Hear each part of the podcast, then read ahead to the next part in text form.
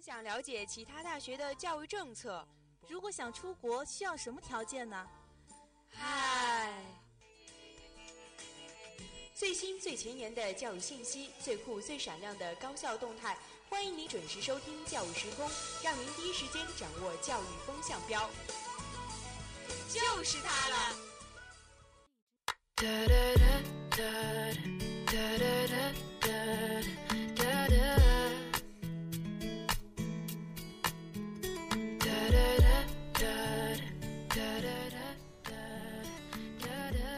Hello，各位听众，欢迎您在北京时间的十九点十分继续锁定 FM 九十五点二浙江师范大学校园之声。这一节又到了教育时空的时间了，我是今天的主播杜一，我是主播晨晨。哎，晨晨，最近呃，我有在这个网上啊关注一个帖子，嗯，不知道你有没有关注？这个帖子的内容是这样的，嗯，就说呃，要如何在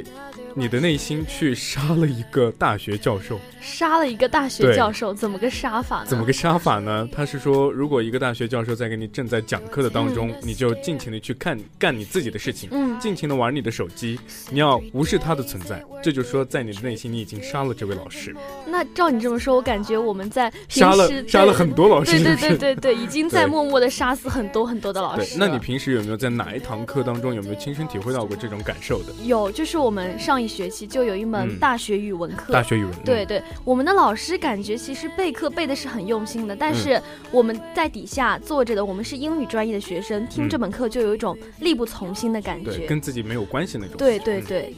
所以说这种情况一般都普遍的出现在一些通识课、大课上。没错没错。那在稍后的教育时长当中，也会跟大家详聊到大学语文之痛，语文为什么会在大学被遗忘？对，那在一院一段音乐过后，就进入我们的第一个板块——教育新闻。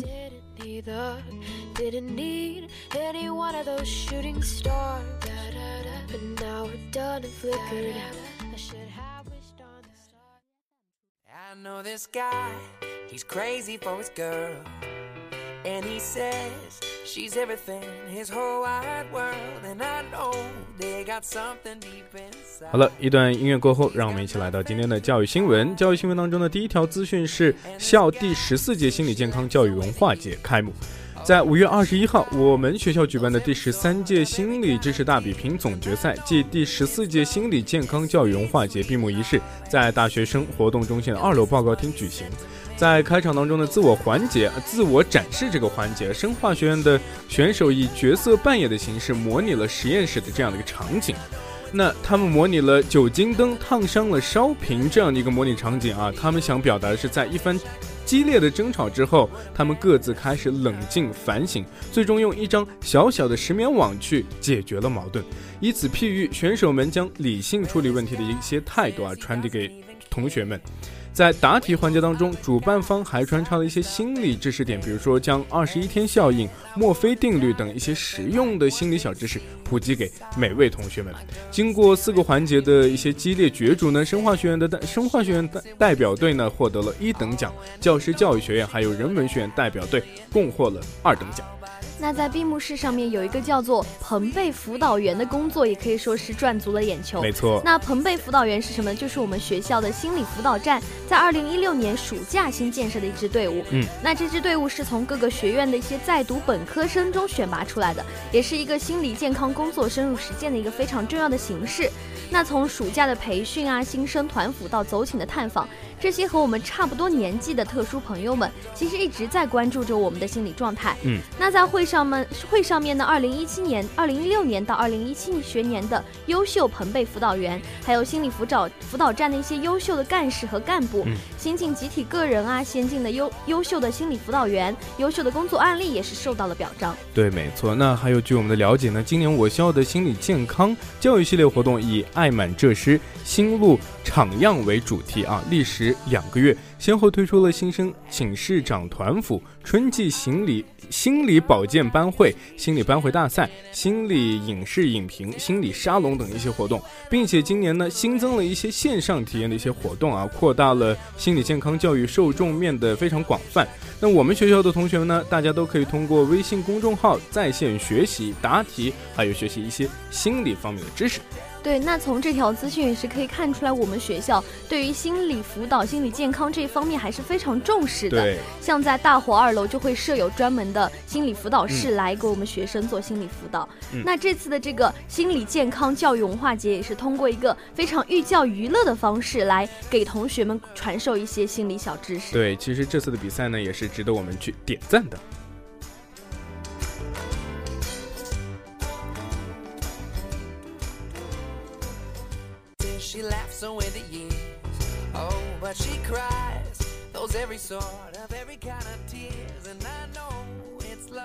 那第二条资讯是关于二零一七年北京大学生舞蹈节的圆满开幕。那五月十七号，由中共北京市委教育工作委员会、北京市教育委员会主办的非常多的学校一起联合承办的二零一七年北京大学生舞蹈节，是在北京的舞蹈学院举行了开幕式。北京大学生舞蹈节呢，是面向于北京全体大学生的一项重要文化活动，旨在是以先进文化为导向，用优秀的民族文化来提高大学生的文化素养。嗯，那当晚的开幕式呢，以“韶华之梦，青春共舞”为题，通过青春誓言、梦想的力量、历史的使命三个篇章，展现了当代大学生积极昂扬的一种精神风貌吧。嗯，在当晚演出的十一个节目当中，由北京航空航天大学带来的舞蹈《飞天之梦》中。敦煌壁画和一些飞天形象、现代化的一些飞天形象的结合呢，给大家带来了很多的一些呃一些变化吧。嗯，比如说二者巧妙的冲突融合，啊，完美的体现了千年就是千年飞天梦，今朝神州远的这样的一个主题。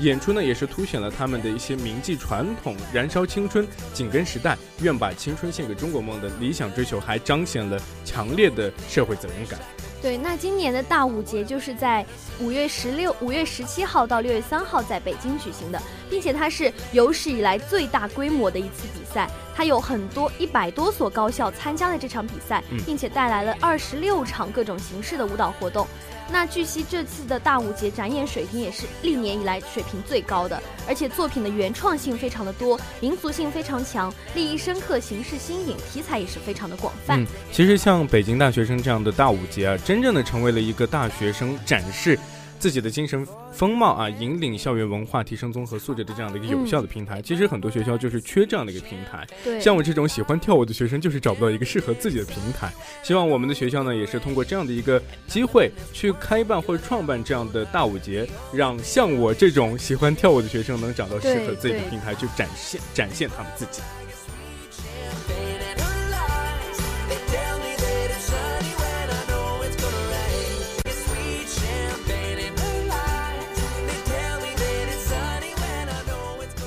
好了，第三条资讯是西安交大日语教授独辟蹊径，啊，用梳理方式呢研究古诗词的格律。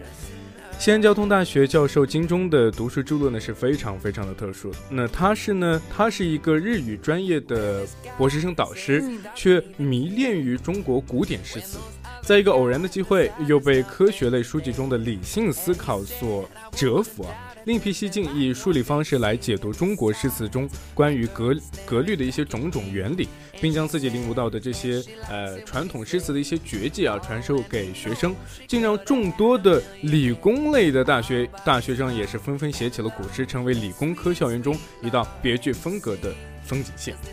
那尽管他是常年于研常年研究古典文学，嗯，但是其实金钟觉得自己对自己影响最大的一本书却是科学类的书籍，因为科学类的书籍是指引他用一种跨学科、跨文化的方式来思考中国的古典文学，带给他非常多的动力和方法，并且是去推动中华传统诗词的发展。嗯，那金钟在建议中也是说，人们读书的时候眼光要放远一点，要多读一些自己专业领域之外的书，来弥补这个时代。专业领域可能划分的太细的缺陷，来扩大自己的知识面和视野，并且多看一些其他领域和学科的书籍，可以借鉴其他领域的学习方法和思考方式，使自己在从事的行业中也能用一种全新的视角来看待自己的工作。嗯，那其实如今呢，金钟在交大推广传统诗词已经很多年了，许多理科学生通过他的著作《诗词创作原理》也学会了吟诗作赋，写下的诗词呢也是古色古香，别有韵味的。其实我们现在的社会呢，就是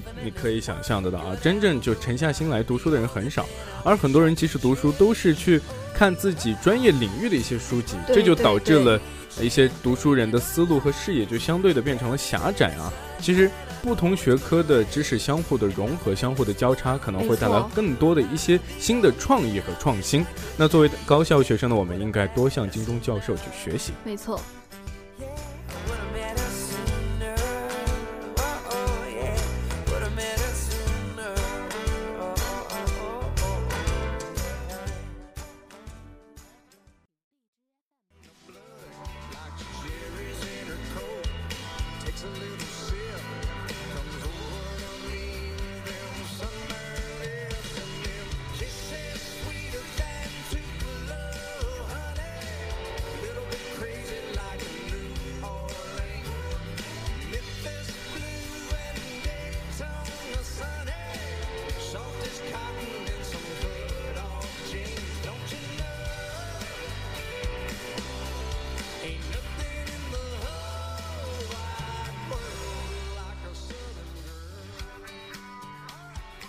那就像图一在节目的一开始说到的这个如何杀死一个大学老师，那可能在现在的大学课堂上最容易被杀死的一个大学老师就是大学语文老师。对，这也是我们本次的教育视窗要着重讨论的内容，那就是大学语文之痛。为什么语文在大学里是被遗忘了？对，那其实上过大学语文课的老同学们可能非常熟悉的一个场景，就是在一个非常大的大教室里面，老师在上面喋喋不休的讲课，但是底下的学生就是窃窃。窃私语，各干各自自己的事情。那其实也是体现出来我们大学语文课在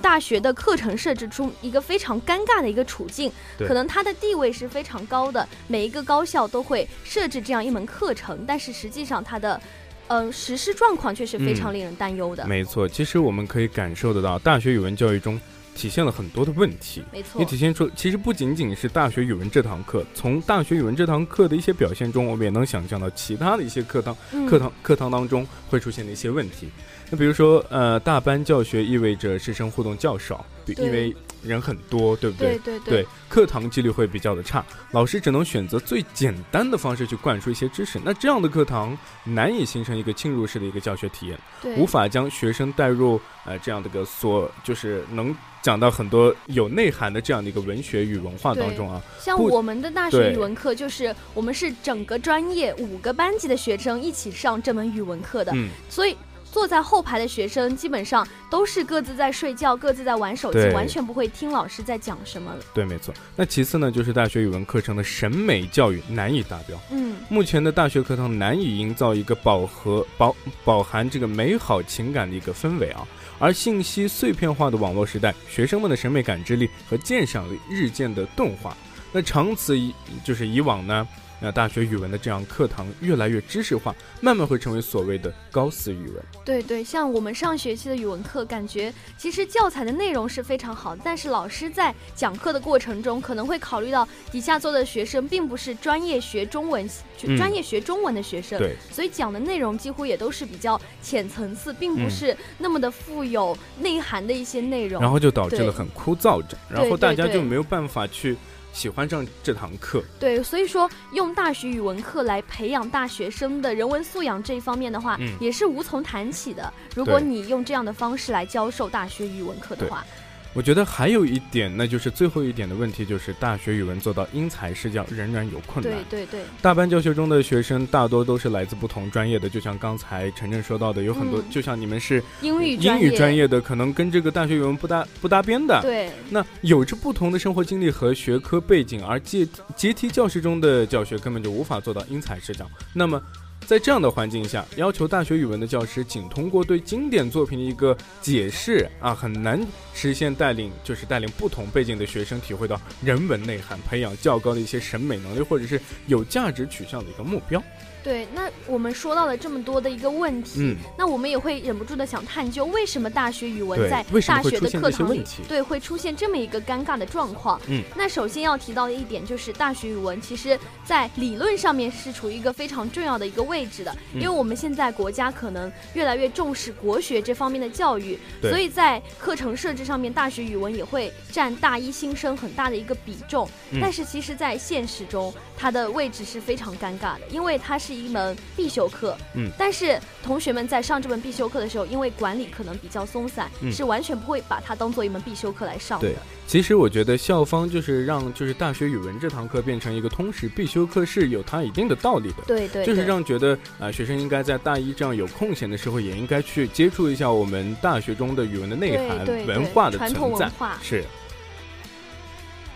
那么第二条还有一个就是我们在设置大学语文课这门课程的时候。可能会受到学校本身的一些像师资力量啊，或者是课程设置这个本身的制度的一些困扰。嗯，就比如说一些大学语文、一些人文学院的老师，可能在选择课程的时候不愿意去教大学语文这门课，因为一方面是一个非常大的教室，要一个老师来控制这么大一帮学生的话是非常难控制的。嗯，并且你在讲课的时候很容很容易面对的就是一群昏昏欲睡、完全不会听你讲课的学生。对，并没有一个自己教授的一个。存在感，对对，所以说很多的老师是不愿意教这门课程的。嗯，那另一方面就是会导致一些这门课程变成一些像大学的行政人员，或者是刚刚入职的一些水平并不是那么高的一些年轻的老师来选择的这门课程。对，其实我有想到一个诗人叶芝是这么说的啊：“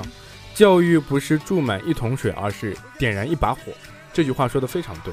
不管在阶梯教室还是这样的一个围炉而坐的这样的一个环境啊，大学语文课的真正价值应是去挖掘学生内心的那把人文之火。那高校呢，应该自觉的去调整课程设置，继续提高对大学语文课程的一个重视吧。从现实实践中啊，大家可以关注到大学语文课堂从硬件设施、教学理念、课程价值方面，保证大学语文课程的这样的一个科学化教学。才能从根本上去解决大学语文课程的阶梯教室之痛。对，那图一也是说到了，作为学校来说，应该。采取怎么样的一些措施来保证大学语文的教学？那其实最重要的大学语文是给我们这些大学生上的。我们作为大学生来说，本身在上这门课的时候，也是不能把它当做一门可上可不上的水课来学。你就是应该坐在底下认真的听老师们认真准备的一些东西，才能保证这门课是非常有效率的完成的。对，其实我们可以发现，现在的学生啊，其实虽然。外表看起来光鲜亮丽的，但是其实内心是很虚的。对，所以说我们应该通过这样的一个通识课，有文化底蕴的这样的一个课程，去填饱自己的内心，这是最重要的。特别是像一些理工科或者是我们英语专业学习西方文化的这门这种专业，更应该吸收一些中国的人文素养来丰富自己。对。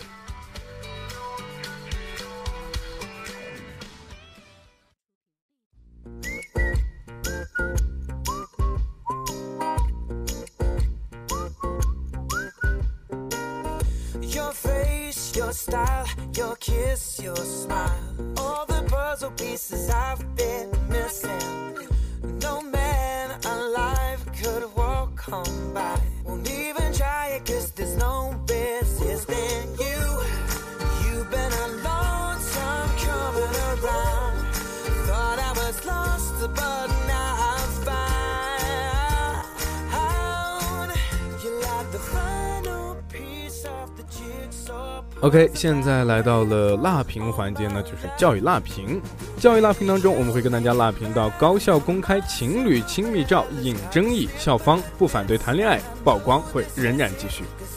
近日呢，山东外国语职业学院在校园内摆设了一个非常不文明行为的一个曝光台。对在宿舍内饲养宠物及在校园公共场合拥抱、亲吻等一些行为进行曝光。那展板上介绍，根据山东外国语职业学院学生违纪处处分条例第十三条，在校园公共场合存在搂抱、亲吻、勾肩搭背等不文明现象，不听劝阻者，给予警告及以上处分。山东外国语职业学院呢，职业学院的学校里的就是不文明行为曝光台共有两个展板，其中一个展板发布了十二张照片。其中的，呃，就是曝光了部分学生在校园内随意的吸烟的不文明现象。另外一个展板呢，发布了二十一张照片，主要曝光了校内饲养宠物、随意吸烟以及情侣间的一些亲密行为等等啊。其中涉及大学生情侣拥吻或者是牵手的照片有七张，被公开的情侣亲密照多是侧面的，并且所有曝光照片均已打码。对，那这个新闻一在网上流传开，就是引起了非常大的一个讨论。那网友也是分迅速的分成了两派。那第一派网友就是说，在校园里面这种公众场合拥抱亲吻这种行为确实是不文明的，所以说校方的曝光行为也是有它的合理性存在的。那同时另一方面，可能有一些网友就会说，大学生谈恋爱本身这是一件很正常的事情，但是校方却把它当做一种不文明的行为，然后把他们的照片甚至放在公众场合来曝。曝光，其实这是一种侵犯隐私的行为。没错。对，那图一，你觉得是怎么样的呢？我觉得校方这么做是不合理的，所以说我是一个反方的观点。那我觉得为什么会这样排斥呢？我觉得这个第一点就会。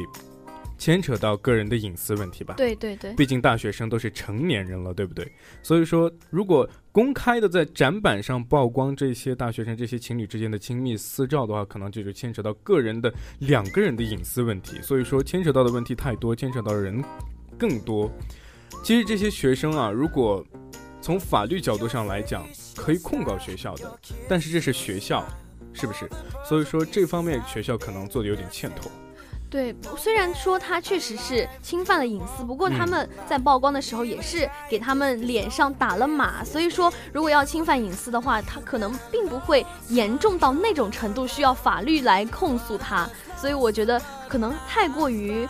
偏激了会可以说，但是你这样想啊，学校里面有很多人，都是上万的很多人去在一个校园里面生活，对不对？其实你旁边有很多的人会认识你，会知道你的存在。即使打了马赛克，但是很多人会从轮廓当中会认出你来。其实，在法律角度上来讲，肖像权是很重要的一个法律一个权益，所以说很是有。这样的权利去控告的，但是哎，学生呢作为一个学校的学子，可能并不会这样去做，可能有点极端了。但是学校的这样一个行为，我还是觉得一直觉得是欠妥的。不过像你这么说的话，其实别的学生他在他会认出来那是那那一对情侣是谁谁谁和谁谁谁，可能平时在校园里面也是有看到过这两个人一起做过一些比较亲密的行为，所以会认得出来他们。可能作为一些单身狗的大学生来说，看到这种行为，对对对，看到这种行为是觉得。在公共场合出现是并没有那并没有那么的妥当的，因为毕竟我们中国的话文化还没有西方那么的开放，在公众场合做一些比较亲密的动作，还是会引起别人的一些不适的。比如说像亲吻啊、拥抱啊，甚至说我们学生可能说并不会像大部分社会人一样那么的保守，但是作为单身狗来说，看到还是会有些不舒服的。对，其实我觉得晨晨说的也有一定的道理啊，啊，但是我还是觉得。还有一点是，现在大学校园里面都想谈一个，每个人都想谈一场轰轰烈烈烈的校园爱情啊恋情。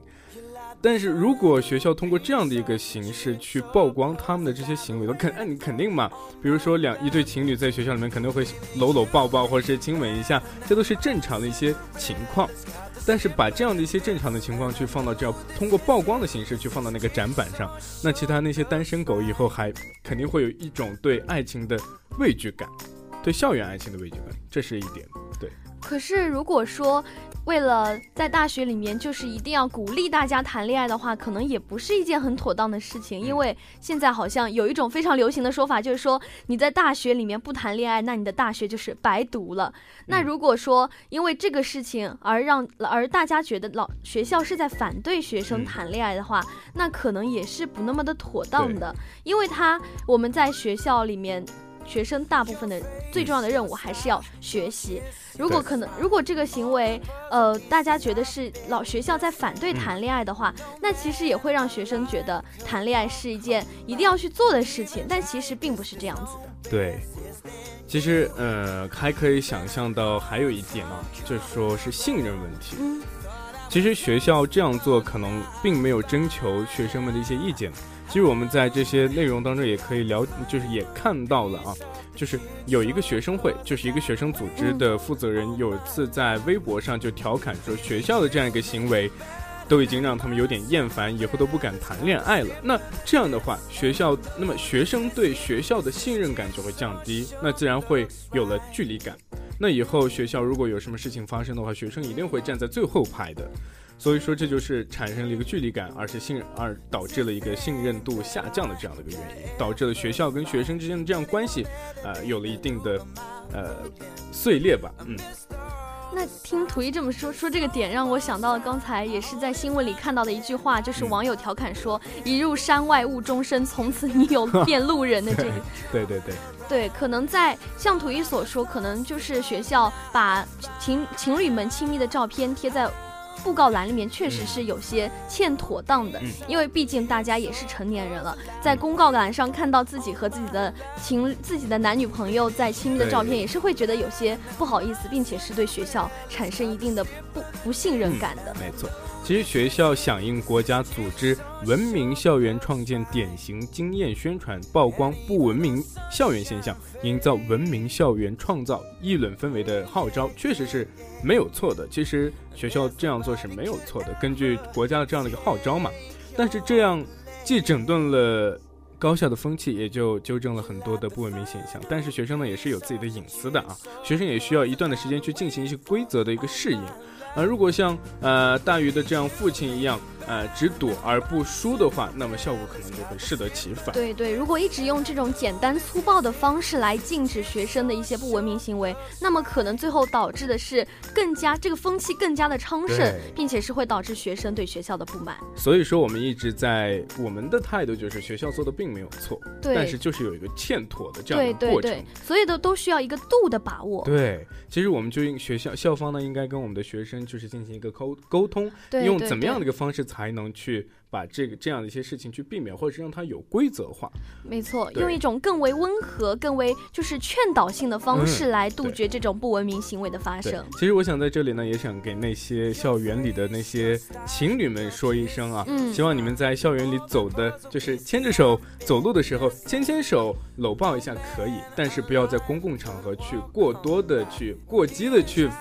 有一些反应啊。啊，如果这样的话，因为学校毕竟是一个充满文化的一个。地方不能去玷污，对对对，所以说我们的主要任务还是学习，学习之余才能去有这样的恋情这样的关系。嗯，那以上就是本期呃教育时空的全部内容。在本期结束之前，还要给大家巩固一下我们今天为大家所播到的一些资讯呢。那在第一个板块教育新闻当中，我们给大家播到了校第十四届心理健康教育文化节闭幕。那第二条资讯就是我们的二零一七年北京大学生舞蹈节是圆满的开幕了。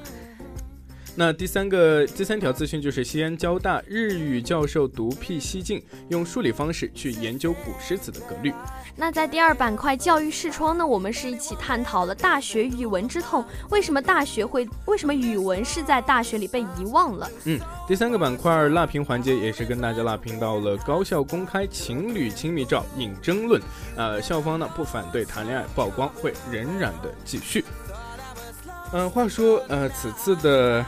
教育时空也是本学期最后一次教育时空了。没错，没错，再过两天，我们的这学期的播音也就完全结束了。结束了，对，其实也是有幸啊，我跟晨晨能接到这是本学期最后一次的教育时空，希望在下学期能多多合作。对，那今天看到的时间也是快结束了，我是今天的主播图一，我是晨晨，我们下期教育时空等大家不见不散，拜拜。